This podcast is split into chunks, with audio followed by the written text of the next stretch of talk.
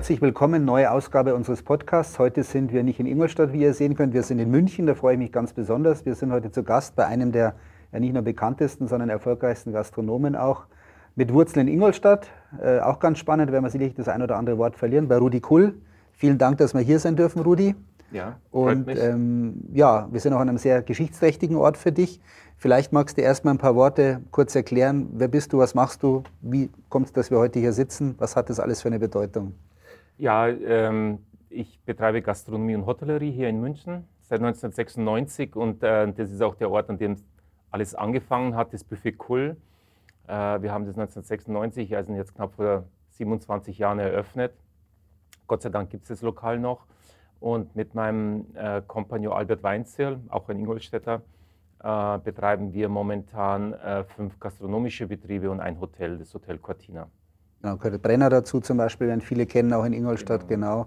Brenner auf der Maximilianstraße, Bad Centrale, äh, Riva Bar, Grapes, äh, eine Weinbar, Hotel Cortina und das Buffet Cool. Schön, dass du dir heute Zeit genommen hast, weil ich kann mir vorstellen, bei so vielen äh, Objekten und so vielen Aufgaben, da ist der Tag durchgetaktet, oder? Ja, das, äh, das ist natürlich viel zu tun, ähm, aber ich glaube, wir waren ja schon im Kontakt und daher kann man sich das schon organisieren und sich Zeit nehmen. Das geht schon. Wie ist es denn für dich jetzt? Wie bist du im Tagesgeschäft noch involviert? Du wirst nicht auf der Menükarte sagen, machen wir das, machen wir das, oder geht es da auch wirklich so weit runter? Ähm, also es ist tatsächlich so, dass, dass ich schon noch sehr stark im Detail bin und ähm, ich habe natürlich meine verantwortlichen Betriebsleiter, die Küchenchefs und äh, darüber operative Leiter. Aber es gibt natürlich gerade bei äh, Neueröffnungen oder beim Betriebsleiterwechsel, das sind so Zeiten, da wo ich ganz intensiv am Betrieb dran bin. Ähm, und da geht es dann tatsächlich auch über äh, kulinarische Ausrichtung. Ähm, ansonsten ist es natürlich sehr viel schauen, dass die Strukturen eingehalten werden, wird das Personal geschult, hält das Personal äh, die Philosophie ein, die wir dem Gast gegenüber haben, äh, stimmt die Atmosphäre im Betrieb. Also das ist so diese, diese Sekundenchecks, die ich dann immer wieder mache, wenn ich in die Betriebe reingehe. Also ich bin natürlich sehr stark operativ nach wie vor involviert. Macht mir auch Spaß, muss ich dazu sagen. Ja. Jetzt hast du schon das Stichwort auch genannt, Philosophie, auch Mindset vielleicht, äh, kann man es neudeutsch nennen. Was zeichnet euch aus oder was ist denn eure Philosophie, euer Mindset? Äh, nachdem wir sechs Betriebe mit sechs unterschiedlichen ähm, Konzepten haben, glaube ich, haben wir sechs unterschiedliche Philosophien, denn wir versuchen relativ authentisch zu arbeiten, also ähm, nicht Systemgastronomie, sondern Individualgastronomie und haben dementsprechend individuelle Philosophien für jeden Betrieb entwickelt mit einem individuellen Service Manual für jeden Betrieb entwickelt. Ähm, ich glaube aber, dass ähm, es schon eine rote Linie bei uns zu erkennen gibt. Die rote Linie äh, ist erst einmal da, dass es eine Symbiose zwischen äh, Servicephilosophie und Architektur gibt. Ähm, wir haben mit Albert einen, für mich einen sehr talentierten Architekten, der äh, eine Zeitlosigkeit in seiner Architektur bevorzugt, ist nicht schreierisch. Ähm, und äh, so sehe ich auch meinen, meinen Service. Wir, ähm, ich sage immer meinen, meinen, äh, meinen Mitarbeitern, ähm, schaut, dass der Gast mit einem Lächeln rausgeht. Das bedeutet, wir müssen alles dafür tun, dass der Kunde wieder zurückkommt. Und wie schafft man das? Das schafft man, indem ähm, dass man kontinuierlich über Jahre hinweg eine vertrauensvolle Arbeit schafft, indem man sich auf den Service konzentriert, freundlich ist, höflich ist. Also eigentlich selbstverständliche Sachen in der Umsetzung aber muss man ganz stark strukturiert daran arbeiten, mit äh, Servicephilosophie, mit äh, Schulungen, bevor es in den Service geht, mit ähm, Briefings vor der Schicht, äh, Debriefings nach der Schicht, ähm, mit äh, Secret Shoppers, mit ähm, äh, externen Firmen, die das Personal immer wieder auf die Kernpunkte unserer Philosophie schult. Ähm, also da ist sehr viel Arbeit dahinter, äh, um diese Philosophie äh, des Menschen, dass er äh, den Raum glücklicher verlässt, als er vorher hergekommen ist, dass wir das umsetzen können. Ein schöner Satz, finde ich. Ähm, jetzt haben wir aber so, Thema Personal, alle haben Probleme, Fachkräfte zu finden, Recruiting. Wie geht ihr mit der Situation um? Seid ihr da, seid ihr auf der Insel der Glückseligen oder was macht ihr, um Personal zu finden? Äh, ich, also mir geht es da genauso wie allen unseren Kollegen. Ähm, das ist äh, wirklich ein, ein Thema, aber ein Thema, äh, das man äh, offensiv angehen muss. Das bedeutet, wir haben eine Personalabteilung, äh, wir machen Employer Branding, Ähm, wir haben viele Benefits für unsere Mitarbeiter. Wir bilden aus. Wir fahren auf ähm, äh, Messen, äh, Gastronomiemessen, Personalmessen, auch im Ausland. Ähm, wir ähm, versuchen den Mitarbeitern ähm, eine Basis zu schaffen, wo sie wissen, es ist nicht nur eine Arbeitsstelle, sondern es ist auch ein soziales Netz äh, in unserer Firma. Und der Mitarbeiter ist unser höchstes Gut. Und es gibt ja immer diesen einen Spruch, nobody is perfect. Ja? Äh, und daraus resultiert ja so, ja, wir haben kein gescheites Personal. Und diesen Spruch habe ich meinen Mitarbeitern verboten, weil ich sage zu denen, everybody is perfect. Jeder von denen, ob er jetzt 16 Jahre ist, auszubildend ist oder ein 22-jähriger Junge aus Sizilien, jeden Mitarbeiter können wir, wenn er will, zu dem, ähm, zu dem fördern und zu dem bringen, dass er wirklich einen eine tollen Job in seiner Position schaffen kann. Das ist meine Aufgabe, das hin, hinzukriegen, die, diese Struktur. Und ähm, daher glaube ich, sich hinzustellen und sagen, ah, die Mitarbeitersituation ist so schwierig und wir kriegen es nicht hin, das kann es nicht sein. Äh, da müssen wir mehr tun. Ähm, wir müssen mit den jungen Leuten reden. Was brauchen die eigentlich von uns? Ähm, natürlich habe ich jetzt gerade nach Corona ähm, dieses Frühjahr schon geschwitzt. Also wir hatten Tage dabei, wo ich wirklich nicht wusste, wie kriege ich die Schichten gestellt. In der Zwischenzeit ist es aber so, dass wir in einem sehr positiven Fahrwasser sind. Ähm, äh, wir können unsere Schichten stellen. Wir ähm, haben wieder einen ziemlich guten ähm, Zulauf gehabt an Auszubildenden, interessanterweise. Und ähm, daher bin ich jetzt nicht ganz so nervös. Aber ich, ich bin voll dabei, dass dieses Thema ähm, gerade auch im äh, ländlichen Bereich ist ein massives Problem. Wie ist es, wenn man speziell auf München sieht? Ist es da auch nochmal eine Spur härter der, der Konkurrenzkampf in Anführungszeichen oder der Kampf um die Talents? Ähm, Fluch und Segen würde ich sagen. Ähm, du hast in München eine gnadenlose Konkurrenz. Ja? Der Mitarbeiter kann heute aus dem Betrieb rausgehen und wird morgen eine neue Arbeitsstelle haben. Mhm. Das ist aber auch eine Chance, wenn du ähm, deine Mitarbeiter vernünftig behandelst, vernünftig bezahlst, ähm, sie schulst, ähm, dann hast du auch genauso eine starke Chance. Und Gott sei Dank können wir ähm, äh, uns auch äh, glücklich schätzen, dass wir von unserem Kernteam, das schon seit 15, 17, 18 Jahren äh, bei uns ist, dass, dass dieser Stamm nach wie vor da ist. Und das ist natürlich sehr viel wert, ja, weil das ähm, spiegelt für die neuen Mitarbeiter eine Kultur weiter. Daher passt es im Großen und Ganzen. Jetzt sitzen wir hier an dem Ort, an dem vieles begann, sage ich mal, nicht alles aber vieles begann auch. Buffet Cool, auch mit deinem Namen dann auch gebrandet, spricht auch von Selbstbewusstsein, denke ich mal, in jungen Jahren. Ähm, kannst du uns da vielleicht ein paar Sätze noch äh, geben, wie das damals auch überhaupt zustande gekommen ist? Wie wird man als Mitte 20-Jähriger, denke ich damals so, sagt man, ich mache jetzt in München ein Restaurant auf? Ja, das äh, war bei mir fast eine, eine klassische Entwicklung, würde ich sagen. Ähm, ich habe äh, äh, im Service gearbeitet, in allen Positionen, vor Kellner, hinter der Bar, ähm, im Management, äh, in, ähm, in Clubs auch, in, im Catering, also relativ alle Bereiche Erfahrung gesammelt. Wie du weißt, ich hab, war eine Zeit lang in den USA und habe dort auch mhm. Studiert, Los Angeles und in New York. Und und ich bin dann aus New York zurückgekommen, ich war da 27 und hatte aber da den klaren Wunsch, ich würde gerne mein eigenes Lokal eröffnen. Das war ein Traum. Also ich hatte ja auch einen, einen Businessplan geschrieben äh, mit einem klaren Konzept und äh, das sollte ein, äh, ein New Yorker Bistro französisch angehaucht sein.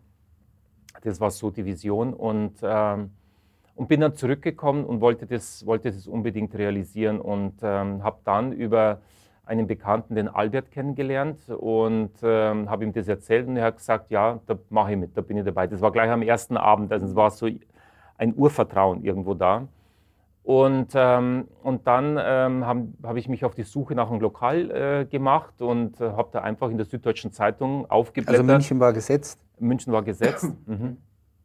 Ähm, München war gesetzt ähm, und ähm, habe dann in der Süddeutschen Zeitung geschaut, stand drin, lokal in der Innenstadt zu vermieten. Und das war dann ein India King, ein indisches Restaurant.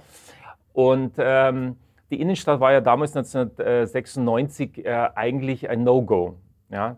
Du bist in Schwabing, hast du Lokale eröffnet oder in Heidhausen.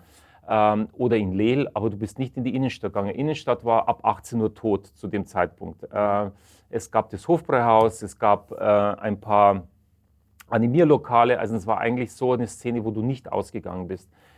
Äh, das war mir damals aber ehrlich gesagt nicht so bewusst, weil ich bin aus New York zurückgekommen und gesagt, okay, das ist das Stadtzentrum. Es gibt ein paar Hotels um mich herum, es gibt die Oper, es gibt äh, Theater. Also irgendwie werde ich schon ein paar Leute äh, runterziehen können und habe dann auch so New York-Style-mäßig Pre-Theater-Menu gemacht und so. Ähm, von 17.30 Uhr bis 19 Uhr und habe gedacht, naja, dann werden schon die Leute äh, vorher zu uns kommen, bevor sie dann ins Theater gehen. Und dann haben wir äh, relativ schnell das Lokal auch gefunden, ähm, ähm, haben dann innerhalb von zweieinhalb Monaten das Lokal auch umgebaut. Mhm.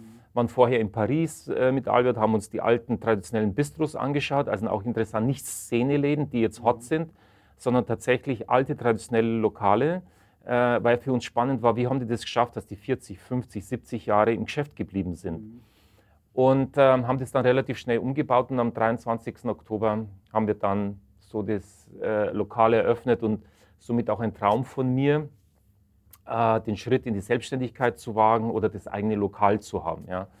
Ich glaube, diesen Traum haben viele Leute, wenn sie in unserer Branche arbeiten, dass sie sagen, na, irgendwann würde ich vielleicht mal gern den, den Schritt wagen.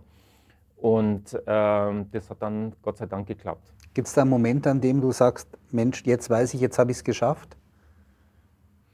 Oder ist man immer im Zweifeln? Das weiß ich doch immer nicht. Also das, ich glaube, ähm, ich glaube, dass ähm, äh, die Verantwortung, die man gegenüber einer Firma hat, ähm, das ist immer auch mit Sorge verbunden. Ich, äh, man, man, stellt sich den Unternehmer immer so vor, kreativ und, und, und, und. Aber sehr viel ist von, vom Unternehmertum auch schauen und Sachen am Laufen zu halten, sich darum kümmern, auch sich Sorgen ob das passt, was man macht, ob die Gäste wieder kommen werden nächstes Jahr. Wir, wir schreiben jetzt gerade die Budgets für 23. Momentan weiß ich nicht, was 23 passieren wird. Ja? Äh, die letzten drei Jahre haben uns das äh, gelehrt, dass man momentan auf Sicht fahren muss. Das heißt, das bleibt immer ein bisschen. Jedoch glaube ich schon, dass wir so das Buffet Cool, ähm, wir haben im Oktober angefangen, November war schwach. Ja? Da habe ich schon gesagt, oh Gott, was habe ich denn angestellt und wie, hoffentlich geht es gut. Und im Dezember kamen dann schon die ersten Weihnachtsfeiern rein. Der Januar war dann noch ziemlich äh, mau auch, aber dann im Februar hat es richtig angezogen und wir waren fast jeden Abend voll.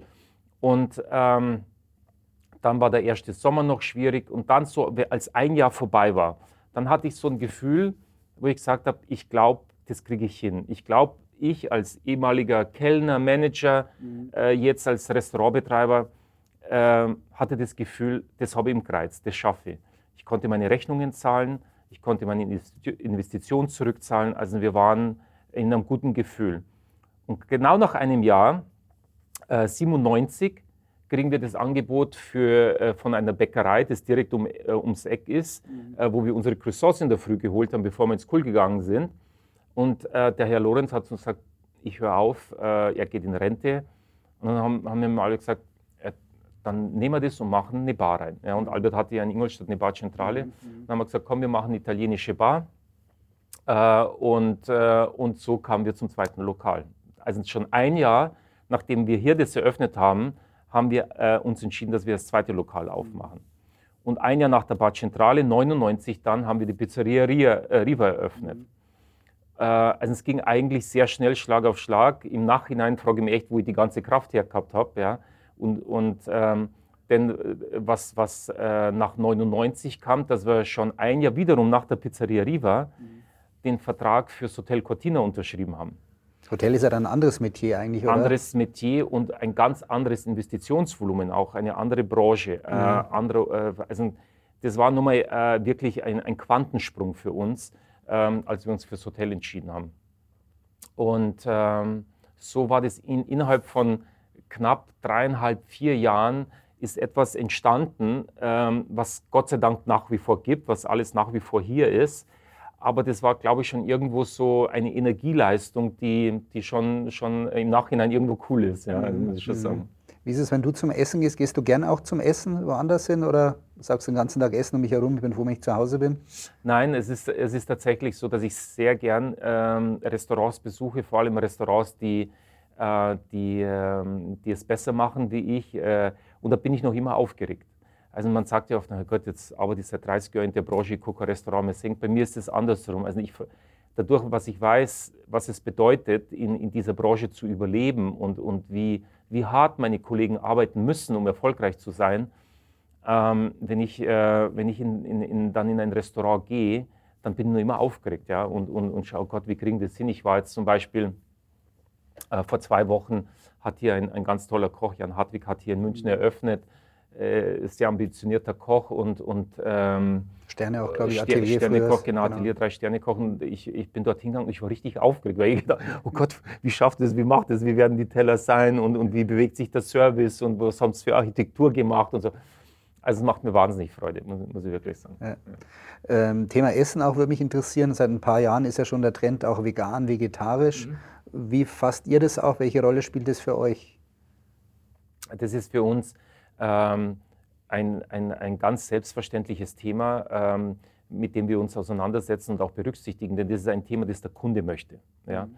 Und, ähm, und äh, das ist natürlich klar, dass wir im, im Brenner oder im Buffet Cool vegane Gerichte auf der Karte haben. Ähm, äh, man muss schon mit seiner Zeit, gerade wenn man ein Lokal hat, das sehr viele Jahre ist, muss man den Puls der Zeit erkennen. Du kannst jetzt heutzutage nicht mehr äh, Toast Hawaii servieren. Ja? Also das heißt, es, es, entwickelt sich, es verändert sich. Man will andere Produkte haben, äh, die anders zubereitet werden. Und das ist natürlich meine Aufgabe, meine Arbeit, das zu spüren und zu wissen, wo muss es hingehen. Mhm. Was bedeutet das für euch? Ein Wort der letzten Jahre ist Lieferketten. Das heißt, wo bekommt ihr eure eure Zutaten her, eure Weine, eure, ja, ihr seid sehr Italien, äh, Italofin auch, so im Brenner und auch, wie, was bedeutet das für euch, ähm, was, die, was die Kette betrifft, wo ihr eure ja, Zutaten herbekommt? Lieferketten bedeuten auch äh, Zuverlässigkeit und mhm. äh, stabile Partner, mhm. muss man wirklich sagen. Also wir arbeiten jetzt noch mit Weinhändlern zusammen, äh, mit denen wir vor 26 Jahren angefangen haben. Äh, Ebert Spangenberg von Garibaldi, Tom Engelhardt äh, von Falsaff und so weiter. Also mit denen arbeiten wir nach wie vor zusammen. Und, ähm, und mit dem Partner, mit dem man zusammenarbeitet, muss man eben sich ähm, zusammensetzen und in den Diskurs gehen und sagen, du Herr Metzer, äh, bevor ich jetzt bei einem neuen Lieferanten das Produkt hole, kannst du mir das Produkt besorgen, das wir jetzt brauchen. Und so, glaube ich, haben wir eine relativ stabile Situation, ähm, wo wir die Produkte, die wir brauchen, auch bekommen. Also ähm, natürlich ist das Thema Regionalität ist, äh, ist ein Thema. Deutsche Weine haben sich in den letzten Jahren sehr stark entwickelt. Ähm, und äh, das heißt, da reagieren wir drauf. Aber wie gesagt, nochmal, für mich ist äh, die Partnerschaft mit den Lieferanten sehr wichtig. Mhm. Gibt's, ähm, worauf schaust du zuerst, wenn du zum Essen gehst? Äh, auf, die, äh, auf das Konzept. Ja, äh, verspricht oder hält das Lokal das ein, was es verspricht. Ja. Wenn ich, ähm, wenn ich äh, sag jetzt mal, in, in eine Bar gehe ja, und die Bar sagt, es ist eine tolle Cocktailbar, dann will ich dieses Erlebnis auch haben. Und dann geht es schon los. Wie ist das Licht, wie ist die Musik, wie sind die Kellner gekleidet. So, das ist so, wo, wo ich dann die, das versuche, das Konzept zu verstehen. Und wenn es dann umgesetzt wird, dann bin ich zufrieden. Mhm. Also es ist so, oder wenn ich zum Pizzaessen gehe, ja, dann, dann will ich in eine Pizzeria gehen. Äh, hält es das Versprechen, dass es eine gute Pizzeria ist. Mhm. So, mhm. so schaue ich die Lokale an. Gibt es eine Entscheidung, die du im Nachgang bereust? Oder andersrum gefragt, gibt es ein, ein, ein, Learning, wo du sagst, Mensch, ähm, das war mir wichtig, dass ich vielleicht diesen Fehler gemacht habe? Boah, da, das, da könnten wir uns eine Stunde drüber unterhalten, Echt, ja. weil viel, Fehler habe ich ja. viele gemacht, äh, mit Sicherheit. Und, ähm, und man kann ja auch nicht aus seiner Haut raus. Und darum glaube ich auch, man wird sich ehrlich gesagt erwischen, dass man gewisse Fehler immer wieder macht auch. Mhm. Ja. Äh, dieser Spruch, dass man ähm, ja, einen Fehler einmal machen sollte und nie wieder. Ich glaube, dass ähm, das, das weiß ich nicht, ob das so ist. Mhm. Ähm, ich, ähm, ich denke, dass ähm, es gut gewesen wäre, wenn ich viel früher, und das ist auch eine Empfehlung an meine jungen Kollegen, wenn ich sage, dass man sich an die Seite einen guten Beraterstab auch mit dazulegt. Mhm. Weil oft kommt man ähm, als, als Betreiber eines Lokals in, in Stresssituationen, sei es, äh, weil eine Wirtschaftskrise kommt oder weil Corona kommt oder weil irgendwas in der Welt passiert, äh, wo man sagt, oh Gott, ich, wie soll ich mit dieser Situation jetzt umgehen? Und dann versucht man das alles selber zu lösen. Und ähm, es gibt aber dieses Know-how gibt es schon. Kollegen von mir sind durch diese Schmerzen schon durchgegangen. Mhm. Und ähm, daher hätte ich das vielleicht früher machen sollen, dass ich mir einen guten, ähm, einen guten äh, äh Stab an Leuten um mich legen hätte sollen, äh, die mir auch helfen hätten können. Und so hat man es äh, schmerzlicherweise versucht, immer selber zu lösen hat dadurch auch äh, mit Sicherheit einige Fehlentscheidungen getroffen. Aber äh, ich lebe noch. Wir sitzen hier. Noch. Wir sitzen hier. Ähm, äh, daher, daher war es schon okay die letzten Jahre. Wie ist es so mit den Themen, wenn wir jetzt in die Zukunft blicken oder Gegenwart auch Digitalisierung natürlich für einen Konzern, für ein Unternehmen mit über 300 Mitarbeitern? Ähm, wie habt ihr euch da transformiert oder was sind da eure Erfahrungen? Kann man die Gastronomie auch so digitalisieren, dass, das, dass der Charme erhalten bleibt? Ja, ähm, tut es ja. ja. Äh, früher hast du angerufen ja, und hast gesagt, äh, ich würde gerne einen Tisch reservieren und dann hat der Restaurantbesitzer, der Kellner in ein großes Reservierungsbuch mit der Hand reingeschrieben, ja, äh, Stefan König, drei Personen, 20 Uhr, okay. Heutzutage äh, wird nicht mehr das Buch verwendet, sondern es kommt in ein Computersystem rein. Der Kunde ruft gar nicht mehr an, sondern macht es über OpenTable oder wie, wie diese Portale alle heißen heutzutage. Das heißt, die Digitalisierung findet ganz natürlich statt. Ähm, das ganze Bestellwesen hat sich verändert, das Controlling hat sich verändert. Also da muss man mit der Zeit gehen, das ist unser Handwerk. Darum finde ich, ist es auch ganz wichtig, dass man, ähm, auch wenn man lang dabei ist, nach wie vor zu Messen geht, nach wie vor zu Erfahrungsaustauschgruppen geht, ähm, immer das Best Practice versucht zu praktizieren, zu Leuten hinzugehen, die, die es besser machen. Ähm, und, äh, und dann wird es Handwerk, ja, dann, dann machst du es. Was nicht digitalisiert werden kann, ist, wenn ich dir in die Augen schaue und dich frage, bist du zufrieden? Mhm. Das kannst du nicht digitalisieren. Mhm. Und ähm, und das ist irgendwo ein Kern von meiner Arbeit, das zu erhalten. Mhm. Wie schafft ihr es, die Mitarbeiter alle? Ist ja oft so, dass wichtig ist, dass alle teilhaben an der Kommunikation, an der internen auch, dass sie wissen, was ist los im Unternehmen. Wie schafft ihr das, alle über 300 immer auf einem guten Stand zu halten, was im Geschäft passiert?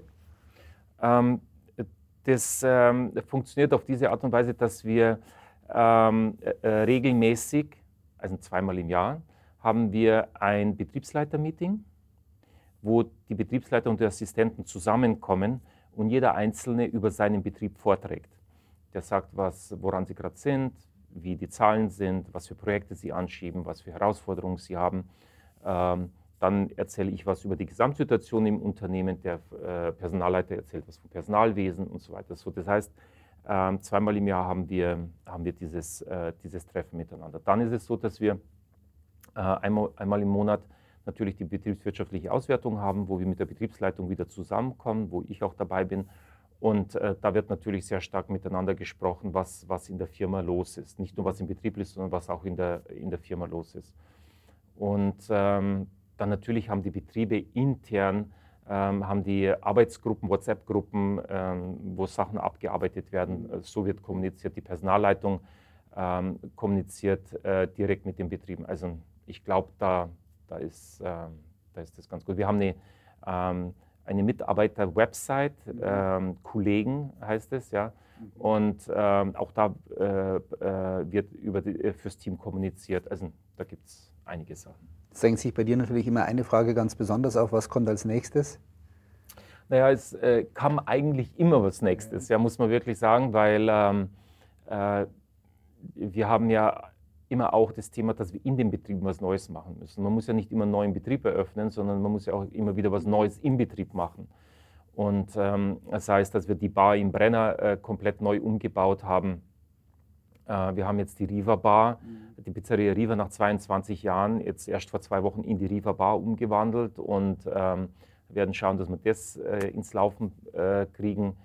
Ähm, wir haben während Corona haben wir eine Konzeptänderung äh, gehabt mit, äh, mit Delivery äh, stark versucht. Also äh, es passiert eigentlich immer was Neues bei uns. Und, ähm, aber das war jetzt das, ne, das letzte Konkrete ist das, der Umbau der Riva Bar. Okay, aber immer innerhalb von München oder ist vielleicht auch mal geplant, wenn ein gutes Objekt da ist, München zu verlassen?